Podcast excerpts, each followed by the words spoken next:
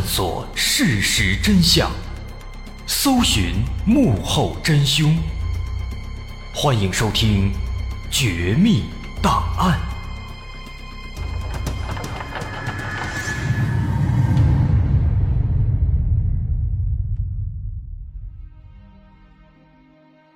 还原事实，探索真相。欢迎来到今天的《绝密档案》，我是大碗。强奸小姨子，处死七个月的婴儿，逼迫自己的舅舅喝尿，在大庭广众之下和妻子行房。这些事情光听起来就感觉匪夷所思，但在一九八零年冬天的大巴山区，这些事情却实实在在的发生了。发生在一个土皇帝的身上。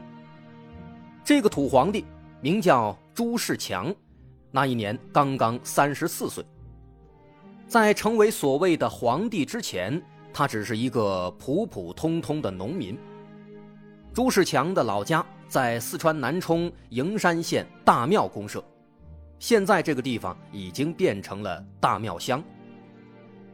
在一九六零年，十四岁的朱世强。和父母一起又搬到了达县的龙滩公社，如今达县也已经变成了达州。虽然是农民家庭，但朱世强的条件其实还是不错的，因为他上过小学，识字，懂一些知识。他这样的文化水平，这样的条件，放在当时那个年代的大巴山区，其实已经算是一个小小的知识分子了。毕竟，在当时那样的环境里，文盲占绝大多数，山村里的居民基本都还没有开化，消息闭塞，封建落后。但朱世强呢，他没有好好的去利用这项优势。虽然上过小学，可他仍然好吃懒做，不愿意发挥自己的长处。即便在家里种地，也是三天打鱼两天晒网，这肯定是不得长久的。后来改变朱世强命运的启蒙者，其实是他的姥爷，叫何泽明。何泽明是一个江湖术士，成天给人算命、看病、看风水，做这一行已经半个多世纪了，在当地小有名气。在之前的故事里，我们曾经提到过，在那个愚昧的年代，包括在近代一些偏远落后地区。人们还没有从封建迷信中走出来，在这个阶段，巫术和医术往往是分不开的。家里有人生病了，请不起医生，就会找巫师来看病；家里遇到怪事了、闹鬼了，也会找巫师来做法。因而，像何泽明这样的江湖术士反而吃香，他因此挣了不少钱，家庭条件也稍微好一些。那么，得益于不错的家庭条件，朱世强找了一个漂亮媳妇儿。当时大队里的队花叫马景翠。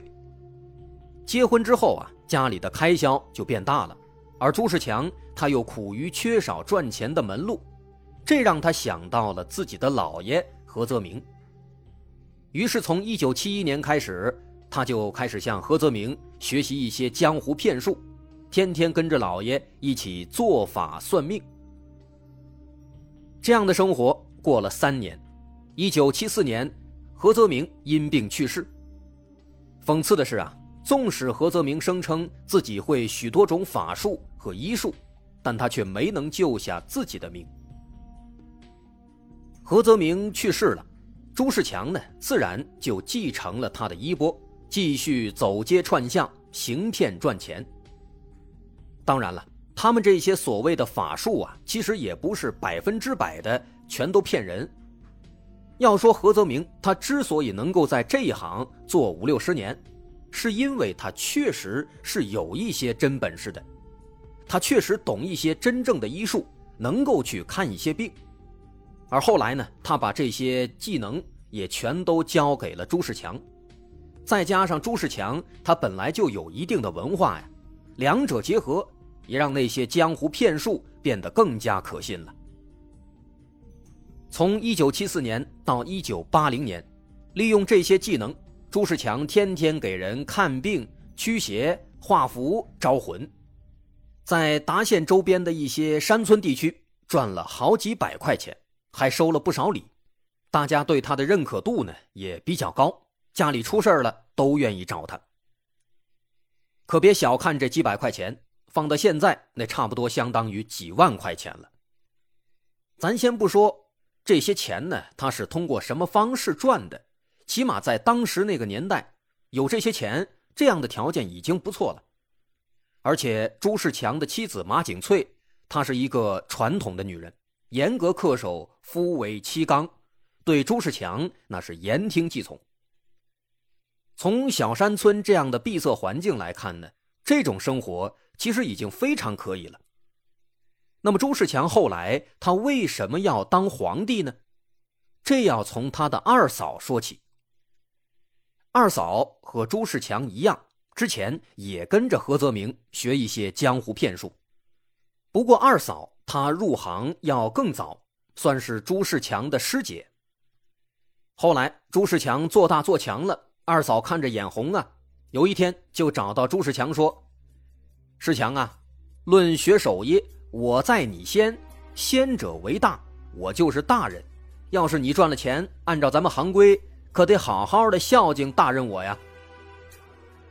依照二嫂的意思啊，以后赚了钱，每一块钱要从里面抽出三毛三的分成交给二嫂，这相当于直接索要三分之一的收入啊。朱世强自然是不愿意的，但是朱世强这个人呢，他也比较封建和愚昧，毕竟二嫂啊作为他的师姐，按照他们的行业内的规矩。哎，确实有收取分成的权利，所以朱世强他不得不答应。可是后来呢，随着时间流逝，因为他要交出巨额的分成啊，朱世强的收入肉眼可见的降低了，这让他非常生气。但是呢，他又敢怒不敢言。有一天晚上，朱世强又在家里生气的自言自语：“她不就是一个臭女人吗？”为什么她可以做大人，我就不能做大人呢？我才应当是这个世界上最大的大人。我之前找人算过呀，我可是大富大贵的命啊，应当有人为我下跪。我应当每天吃鸡鸭鱼肉，我应当腰缠万贯，我应当有除了老婆之外的更多的女人，我应当衣来伸手，饭来张口。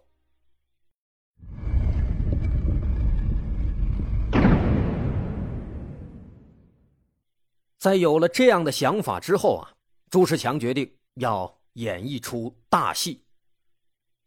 一九八零年十一月二十二日这天早晨，天还没亮，朱世强就出去赶集算命了。但奇怪的是啊，一直到了日上三竿，他还是没有回来。就在妻子马景翠感到疑惑的时候，朱世强的妹妹急匆匆的赶来，说：“哥哥朱世强突然发疯了。”又唱又跳，根本停不下来。一听这话，马景翠很担心，就赶紧找到了二嫂，因为昨天晚上朱世强和二嫂一起聊了很长时间，也许二嫂知道是怎么回事呢。二嫂当时一听啊，就给马景翠出了一个主意，让他赶紧去找朱世强，在朱世强的额头上拍三下，再喊三声“大人”。朱世强就能够恢复正常了。此时，朱世强他正在马景翠的叔叔家里，据说呢，是因为叔叔家最近有点不干净，让朱世强来帮忙看一看。但没想到，朱世强看着看着，哎，突然就开始手舞足蹈，又唱又跳，叫他他也不回应，看起来啊，好像是疯了，所以才派人去找马景翠。当马景翠赶到的时候啊，朱世强应该是跳累了，倒在床上，双眼紧闭。马景翠走过去喊了好几声，又拍了好几下，但朱世强呢没有回应，看起来好像真的是昏死过去了。这个时候呢，马景翠就想到了二嫂教给他的办法，他马上就凑过去，在朱世强的额头上轻轻地拍了三下，接着又喊了三声：“大人。”大人，大人。哎，果不其然，朱世强缓缓的睁开眼，慢悠悠的问了一句：“什么事啊？”马景翠啊，他并不知道朱世强这肚子里卖的是什么药，他真的以为朱世强生病了，就非常关切地问说：“你哪里不舒服啊？要不要请医生啊？”朱世强听了，反倒是生气了，没好气的回答说：“哎，去去去，看什么医生啊？去给老子煮几个鸡蛋来。”要说这朱世强，他之所以能够当上那个所谓的皇帝，后来有人戏称说。他这皇帝是二十个鸡蛋换来的。为什么这么说呢？因为朱世强他是个聪明人，他知道如何去把握村民们的心理。首先，他知道村民们需要的是实实在在的好处；其次呢，他也知道村民们几乎都是文盲，对科学没有任何概念，他们对鬼神的说法仍然是极为相信的。这两点一结合。朱世强就利用这些煮鸡蛋，当着大家的面演了一出戏。他让妻子把左邻右舍都喊来，声称玉皇大帝刚才给自己托梦了，让自己当皇帝，并且把马景翠煮的二十个鸡蛋都分给了围观的群众，说这些蛋呢是自己登基的龙蛋，吃了百年有福。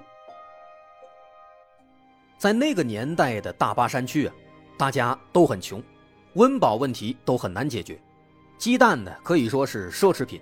虽然家家户户都养鸡，但是舍不得吃鸡蛋，都是把鸡蛋拿去卖钱。这朱世强突然变得这么大方，给大家分鸡蛋吃，那自然是不吃白不吃啊。有一些思想比较单纯的村民，真的就信了。认为朱世强啊，既然能够请大家吃这么多鸡蛋，也许真的是要当皇帝了，这是在开仓放粮啊。当然了，也有一些比较理性的村民，他们虽然对朱世强的话呢不怎么相信，但是白吃一个鸡蛋那也是极好的，他们也乐得继续留下看看朱世强这葫芦里卖的到底是什么药。不论是哪一种情况。朱世强的目的其实都达到了，二十几个人聚集在屋子里听他发表讲话。朱世强在床上正襟危坐，声称玉皇大帝刚刚在梦里告诫自己，要成为皇帝，造福百姓。因为什么呢？玉皇大帝说了，说现在啊，这政权啊，什么什么政权都垮台了，唯独你朱世强有帝王之位，应该你去北京登基。要改朝换代，统一全世界。总而言之呢，说的都是一些反动言论。一边说着，朱世强又开始手舞足蹈，嘴里还念着一些咒语。跳了一会儿，他又神秘兮兮的表示说：“玉皇大帝呀，刚才给自己透露了一些天机，说今年冬天开始会有大灾难，山要崩，地要平。”我现在是玉皇大帝钦点的皇帝，对我忠诚，给我下跪的就可以免受灾难，享受皇恩。那毕竟是在山村地区啊，村民们的封建思想本来就根深蒂固，再加上大家都是农民，最怕的就是洪水、干旱这样的天灾，所以当时一听这话，有七八个村民马上就被吓住了，赶紧跪下了。请求朱世强能庇护他们。至于那些不信的村民呢？毕竟也吃了人家的鸡蛋了，吃人家嘴短嘛，他们也就不好意思去多管闲事没有去举报朱世强。就这样，朱世强在这间小屋子里靠着二十个鸡蛋赢得了第一批信众，那些人真的把他当做皇帝，口口声声开始称他为万岁。而这个荒唐的故事呢，也由此正式拉开序幕。在之后的几天里，他仗着自己会一些江湖骗术，四处摆坛做法，宣扬自己的皇帝身份，并表示玉皇大帝下令让自己在七天之后登基。他专门把目标锁定在一些迷信的老人身上，对他们循循善诱，搬出玉皇大帝的各种天灾。这些老人呢，马上就被吓住了，全都兢兢业业的跪下，高呼万岁。毕竟那儿的人们都比较封建嘛，都说父为子纲，人们看到长辈都跪下了，其他人呢也全都跟着跪下了。于是慢慢的，十个、二十个、三十个，最终有八十多个人都来给他跪下了。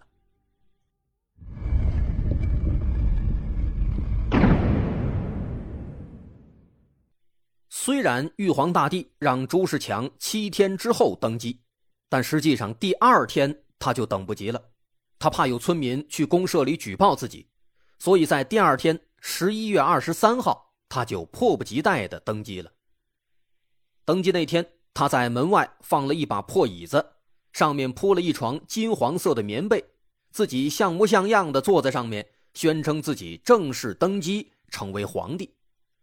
同时，他还不忘了继续宣扬自己的歪理邪说啊，什么山要崩，地要平，我当皇帝全搞定。围观的臣民们听了之后啊，赶紧跪下三呼万岁，希望得到皇帝的庇护，免受天灾之苦。不过呀，还没等到皇帝庇护这些百姓，这朱世强呢，反倒是先向百姓们索要好处了。他要求臣民们每天必须给自己杀一只鸡，不论是怎么烹饪、怎么做都行，但是必须呢。要有旁边的侍从和宫女来喂他吃。吃完了喝完了得拉屎撒尿吧，必须让人们扶着上厕所。有些愚昧的村民们还真的对他言听计从，让做什么就做什么。这吃喝拉撒都有人伺候了，朱世强接下来呢开始考虑睡觉问题。他表示，自己受到玉皇大帝的指引，要娶四十八个夫人。给自己做夫人，可以享受皇恩，享福一辈子。说完这番话呀，他环顾四周，在自己的臣民当中挑选了四个年轻的姑娘，也不管对方愿不愿意，就把她们册封为一品、二品、三品和四品夫人。当天晚上，朱世强就迫不及待地当着妻子马景翠的面强奸了刚刚册封的一品夫人马兰花。但是这还不够，第二天晚上他要玩一些更花的，他让一二三四四品夫人四个人连同自己的妻子马景翠五个女人一起侍奉自己，于是五个人全都被他糟蹋了。在这里更可恨的是，他的一品夫人马兰花当时只有十六岁，而且这个马兰花其实是朱世强的妻子马景翠的。叔叔的女儿，这论起来算是他的小姨子，连自己的亲人都不放过呀，这确实挺可恨的。之后到了第三天，眼看自己的女儿连续两晚被朱世强强奸，马景翠的叔叔非常愤怒，一大早就跑到公社里去报了案。朱世强吓坏了，也不敢在村子里待了，马上御驾亲征。逃到了隔壁村的岳父家里。在岳父家，为了发泄被举报的愤怒，他开始撒泼打滚见什么摔什么，见谁打谁，还找了一个借口，说自己呢这是在给岳父家驱邪。就这样，他闹了一上午。到了当天下午，他感觉岳父家应该也不安全，于是再次御驾亲征，跑到了舅舅何光发的家里。在何光发家里，这场闹剧呢，这才算是正式进入高潮。在朱世强当上皇帝的第六天，十一月二十七号，他突然开始浑身抽搐，手舞足蹈，宣称自己被死去的老爷何泽明附身了，所以现在呢，自己是被鬼神附体，又是玉皇大帝钦点的皇帝，必须要有更多人来朝拜。他舅舅何光发一听啊，本来就非常愚昧、非常迷信的他呢，就更加相信了。因为何泽明生前对何光发非常严厉，所以何光发此时啊，他也比较害怕，大气都不敢喘一声。朱世强说什么，他就去做什么。朱世强水喝多了，想上厕所，就让包括舅舅在内的三个手下扶着他上厕所撒尿。尿完之后啊。还让他们喝下自己的尿，美其名曰“龙尿”，可以延年益寿。如果换作是正常人，啊，无缘无故的让我喝尿，肯定早就急眼了。但是这帮人呢，他们愚昧的令人发指，在朱世强的威逼下，竟然真的就喝了。光让人喝尿，这还不算完。朱世强灵机一动，说自己要做黄种，什么意思呢？其实就是想要做男女之事。但他是皇帝呀，要做也必须得做的与众不同一些。为了彰显自己的皇帝身份，朱世强当着十几个人的面，和妻子马景翠在屋子里开始行房，并且扬言说，做皇帝就得这样的光明正大。您听听，这说的是人话吗？这干的是人事吗？我个人觉得，朱世强当时可能真的是有点疯了，精神有点问题了。傍晚时分，他又让手下去给他买鞭炮，买来之后呢，噼里啪啦的全放了。大晚上的放炮，立刻把周围的邻居都吸引过来了。这朱世强呢，也是一个人来疯，一看人多了，让手下给自己垒了一个小土台子。他站在上面，大声喊说：“我是皇帝，来造福百姓，你们都得给我跪下！谁要是不跪，杀无赦！”他那些臣民们一听，扑通扑通全跪下了。有些围观的群众呢，还没搞明白是怎么回事但在其他那些臣民的威逼和怂恿下，也稀里糊涂的跟着跪下了。这其中，包括他舅舅何光发的女儿，叫何碧芳。何碧芳本来是不想跪的，但在父亲何光发和朱世强的强迫下，他最终还是跪了。此时，何碧芳的怀里抱着两岁的女儿邓汉英，背上背着七个月的小女儿邓琼，这俩孩子都还小啊，他在那儿一跪，大人孩子都不得劲儿。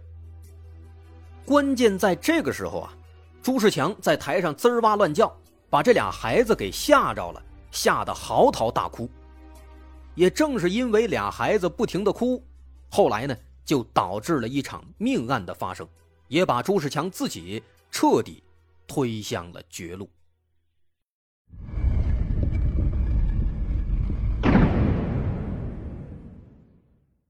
两个孩子这一哭啊，坏了，朱世强生气了，他愤怒的说：“何必芳，把这两个反王给我弄出去！”在这哭什么丧啊？但这毕竟是自己的孩子呀，何必芳肯定是不愿意，就跪在那里不动。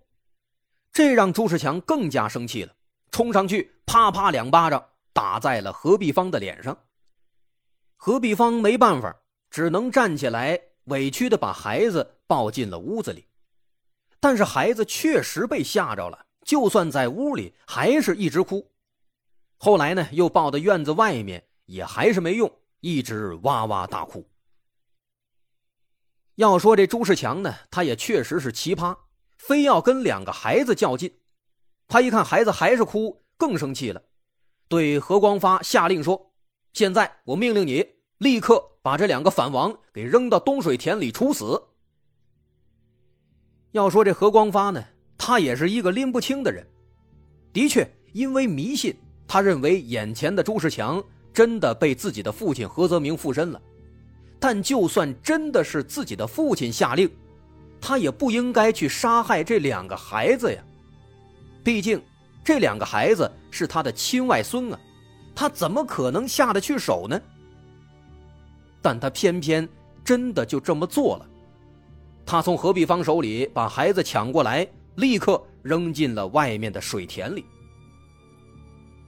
要知道，当时是深秋啊，天气已经很冷了。两个小孩被丢进水里，那么冷，他能不哭吗？何碧芳心疼坏了，马上冲过去，把孩子从水里捞出来，放进自己怀里。可那个朱世强呢，他还是不肯放过孩子。看见孩子被捞上来了，他又让何光发去把孩子抢过来，要当众处死。而这何光发呢？愚昧至极，他竟然真的大义灭亲，一把抢过孩子，放在了院子里的地面上，而朱世强立刻拿起一把锄头，哐哐两下，把这两个小孩生生砸死，血肉模糊。何必芳哭得撕心裂肺，但却没有人理他，连他的父亲何光发也没有半点恻隐之心，反倒是按照朱世强的命令，把这两个孩子的尸体又丢进了粪坑里。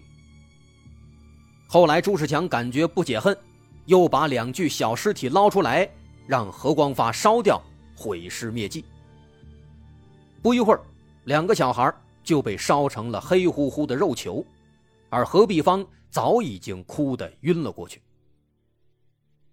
整个过程极为血腥凄惨，但令人不解的是，在这场长达一个小时的施暴过程中，众多围观群众竟然没有一个人站出来阻止。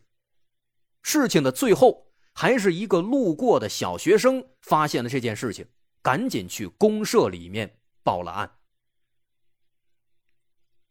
在接到小学生的报案之后，第二天，村书记带了几名治安队员来到何光发的家里，几乎没怎么费力就制服了这个所谓的皇帝和他的手下何光发，并且转交给了警方。至此，仅仅当了七天皇帝的朱世强迅速被捕了。据说，当朱世强被抓的时候啊。还有一些愚昧的村民感到不可思议，他们一直想不通：朱世强不是皇帝吗？怎么可以抓皇帝呢？直到几个月之后，朱世强被判了死刑，这群无知的人们才恍然大悟。最终，朱世强因为借助封建迷信手段奸淫妇女、毒打群众，大肆进行反革命宣传，并且自称皇帝，公开杀死两人，被。依法判处死刑，剥夺政治权利终身。而朱世强的舅舅何光发，因为协助他实施犯罪行为，协助杀了两个无辜的孩子，最终也被关进了监狱。据说啊，在法庭上，之前还不可一世的朱世强当场吓哭了，大声喊着：“我有罪呀，请政府宽大呀，宽大我呀！”怎么拉都拉不起来。让人啼笑皆非。这就是朱世强的结局了。类似朱世强的事件啊，我们之前还说过两三个。这类事件呢，其实远比我们听到的、看到的还要多得多。据有关资料记载，仅仅1976年到1993年，短短的17年间，我国农村地区闹出的这种称帝事件就多达数百起。这些所谓的皇帝胆大妄为，不仅举行仪式登基称帝，还封官加爵、选后纳妃，甚至有的还组建武装力量，企图改朝换代。当然，不论他们怎么闹，这些闹剧呢，大多数在乡村基层就被制服了；闹得欢一点的，公安机关上阵，也迅速就土崩瓦解。一九九八年，莫辛编著的书籍《帝梦精华》就详细讲述了十起称帝事件。作者在书中这样总结道：皇帝大致可归为三类：文盲、江湖术士和权力狂；愚昧产生专制，专制功利暴君，千古一体。只要有人声称自己是真龙天子，便会有人臣服效忠。有人顶礼膜拜。当代中国称帝事件大约有百分之九十发生在贫穷落后地区，这是不可忽视的事实。可以说，这番描述呢极为恰当和准确。其实，称帝事件和邪教事件有诸多相似之处，治愈他们的方法也大体相同。只有普及科学知识，确立科学思想，掌握科学方法。弘扬科学精神，才是战胜封建迷信、愚昧落后和各种伪科学以及邪教的根本方法。好，那么接下来，对于本起案件中朱世强他的诸多的奇葩罪行，本期节目邀请了我的另一位同事，河北恩维律师事务所律师武力，来为大家做一下简单的分析和解答。在本起案件中，朱世强在违背妇女意愿的情况下，将四名年轻女性分为一品至四品夫人，并。并实施奸淫行为，其行为呢违反了我国刑法第二百三十六条规定，构成强奸罪，并且其强奸了妇女多人，且存在同时强奸多名女性的情况，这种情况呢就属于情节严重，从法律上来说可以判处十年以上有期徒刑、无期徒刑或者是死刑。那朱世强当着聪明的面与妻子发生性关系的行为，来如何定性呢？如果说妻子是自愿的，那这种情况，二人行为可能违反了我国治安管理处罚法的规定，属于进行淫秽表演的违法行为，我们可以对他进行罚款、拘留。如果说情节特别严重的话，还可能涉嫌组织淫秽表演罪。那如果说他妻子不是自愿的，而是被朱世强给强迫的，那这种情况，朱世强可能涉嫌的是强奸罪，而妻子是没有罪的。那本案中，这个朱世强。还存在一个行为，说逼迫其他村民喝下自己的尿液，并声称是龙尿。这种行为我们如何定性呢？这种行为从法律上来说，属于利用封建迷信扰乱社会秩序、损害他人身体健康的违法行为，违反了《治安管理处罚法》第二十七条的规定。我们可以对他进行罚款、拘留。如果说造成他人身体伤害，情节特别严重的。可能涉嫌的是故意伤害罪。本案中，这个朱世强用锄头杀害两个小孩的行为，首先他这个行为是构成了一个故意杀人罪，这个没有争议。那在杀人的过程中，朱世强的舅舅何光发听从其指令，帮助抢夺小孩，协助实施杀人行为，在法律上构成的是故意杀人罪的共犯，应当以故意杀人罪来论处。二人在实施杀害行为后，又将尸体扔入了粪坑，捞出后焚烧尸体，毁尸灭迹，其行为又构成了侮辱毁坏尸体罪，应当数罪并罚。好，感谢吴律师对本期节目当中的一些法律问题所做的分析和解答。那么本期节目呢，咱们也就先说到这儿。我是大碗。本期节目是出于传播更多信息、普及法律知识的非营利性目的。本期节目的内容来源于《达州晚报》莫新编著的书籍《地梦精华》以及相关的网络文章。如果您认为侵犯了您的合法权益，请相关作者持权属证明和我们取得联系，我们将及时处理。如果您希望加入听众群，或者获取我们的联系方式，或者是了解更多节目资讯。可以关注本节目的微信公众号，在微信搜索“大碗说故事”，点击关注即可。我是大碗，感谢大家收听，咱们下回再见。